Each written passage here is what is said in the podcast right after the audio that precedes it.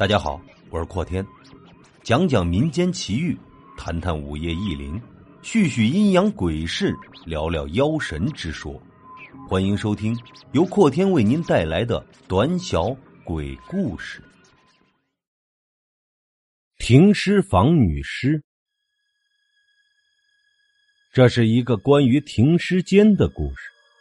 这是一个让我至今不能释怀的事情。也是因为这件事，我离开了医院，离开了原本的工作。他对我的影响，甚至到了现在，每一个晚上都能想起。零八年，离开了学校，我被分到了一个乡镇的医院里。原本作为医学院高材的我，本就很不满意被分到这种地方。然而这里的人还相当的矫情做作。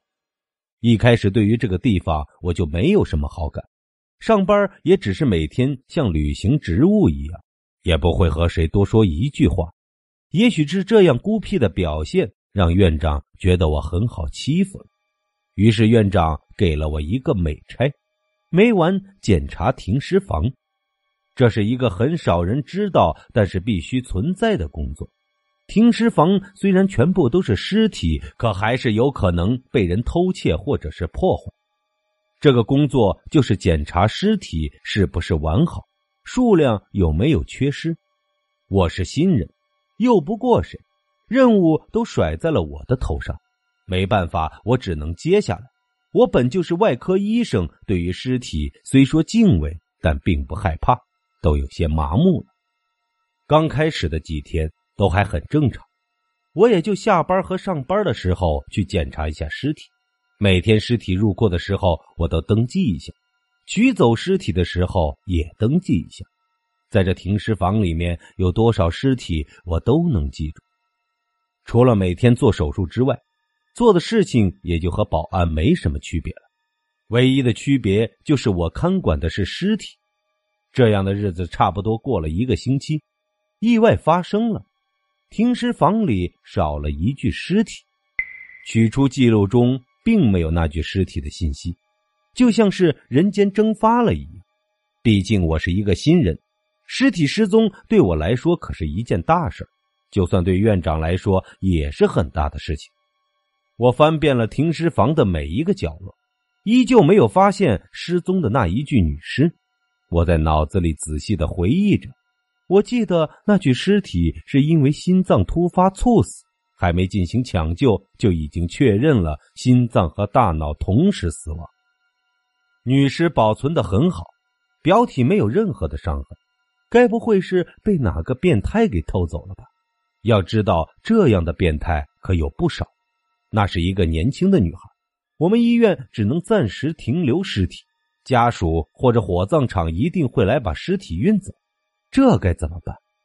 我想的脑袋都快破了。也是因为尸体保存的很好才麻烦。如果是跳楼的尸体，我可以用其他的尸体伪造。可这尸体保存的太好了，我连替换都没有办法。我蹲在停尸房的门口，有些不知所措。这可关系到我以后能不能回到城里啊？怎么就这么倒霉？平时都是忍气吞声的上班，还能遇到这档子事情？现在已经是深夜十点多，我依旧没有离开停尸房。在我的眼里，我回到城里的希望已经是破灭了。为什么就是这么倒霉呢？突然，走廊里传来了脚步声，周围都静悄悄的。那个脚步让我听得很清楚。难道偷尸体的又回来了？我心里松了口气。站起来，躲在了阴暗的角落里。脚步声越来越近，我的心情也越来越紧张。到底是什么样的变态会对尸体感兴趣？这变态我能不能对付？这是我现在脑子里思考的问题。就在我想的时候，脚步声慢了下来，脚步声停在了停尸房的门口，之后又是传来开门的声音。我摸了一下脑袋，钥匙明明在我包里。带着一些疑惑，我慢慢的把头伸出来，刚好可以看到停尸房的门口。我只看见停尸房的门口站着一个女孩，背对着我。这个女孩的身影有些熟悉，但不是医院里的人。我仔细的看着她，越看越觉得有什么地方不对。是的，我想起来，停尸房走廊的单射光不是聚光灯，人在走廊里是有影子的，可是他竟然没有影子。我又想起了那个身影是失踪的那具尸体，我的心跳就像是开了全速的法拉利，感觉快要跳出来一样。超声反应我见过不少，也知道在后颈捅一刀断掉神经就行，可这尸体都站起来活动的，我却从来没有见过。毕竟我是一个医生，也长期和尸体打交道，现在我还能保持一些理智。等到他走进了停尸房，我快速的从角落里跑了出来，然后跑进了医院的值班室。值班室里一个人都没有。我看了两眼，又跑去药房，药房也没人。整个医院空空荡荡的，一个人都没有。但是，医院的大门却是封闭了，所有能够出去的门都被关上。我在医院的病房和办公室之间来回的奔跑。直到我精疲力尽，依旧没有发现任何一个活人，我有些怀疑自己是不是在做梦。我把手指放进嘴里一咬，或许是因为紧张，我这一口的力量根本没控制住，鲜血不断的从指尖上滴落下来，还有感觉，不是做梦。现在我的心情只有焦虑和恐惧，这样的情况真的连听都没听过。难道我是第一个，或者说是遇到了这种情况的人都已经死了？我坐在走廊上，背靠着墙喘气，看了一眼手表，时间已经到了凌晨的一点，现在正是午夜。医院的灯光还算亮，我看了一眼窗户外面，外面还有点点的月光。等一会儿到子时的时候，外面真的就是一片漆黑了。我想了想，径直朝着窗口跑去。我所在的位置二楼，跳下去也死不了。现在我的想法就是砸了玻璃，然后跑，大不了明天来赔点钱就是。而就在这时，走廊上再一次传来了脚步声。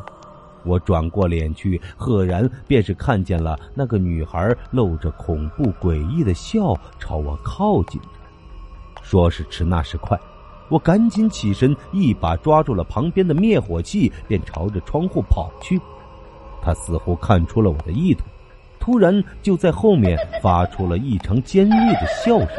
笑声一传到我的耳朵里，我的全身就像是注射了麻醉剂，麻痹了一样。难道我就要死了？我现在连转过脸仔细看他的力气都没有，只能感觉到他离我越来越近。我终于还是吓尿了，也许这是我二十多年来一直恪守己身的缘故。我的尿一出来，他像是见了什么恐怖的东西，直接发出一声尖叫。我逮到了这一瞬间力量恢复的机会，一个箭步冲向窗户，灭火器一扔，砸开了玻璃，直接跳了下去。李医生，快醒醒！我感觉好像有什么人在叫我。我睁开了眼，叫我的人是这里的医生。我看了看他，然后看了看周围，我怎么还在停尸房的门口？看着我醒过来，他也松了口气。刚才我陪你检查尸体，一走到停尸房你就晕了过去，然后看到你小便都失禁了，我还以为你犯了什么病了。听他这么说，我摸了一下裤子，的确是湿的。我抬起手一看。指尖还有血迹，牙痕还在。这医生，我能感觉到他的温度，他是活人。可是，究竟谁才是梦，谁才是真实的呢？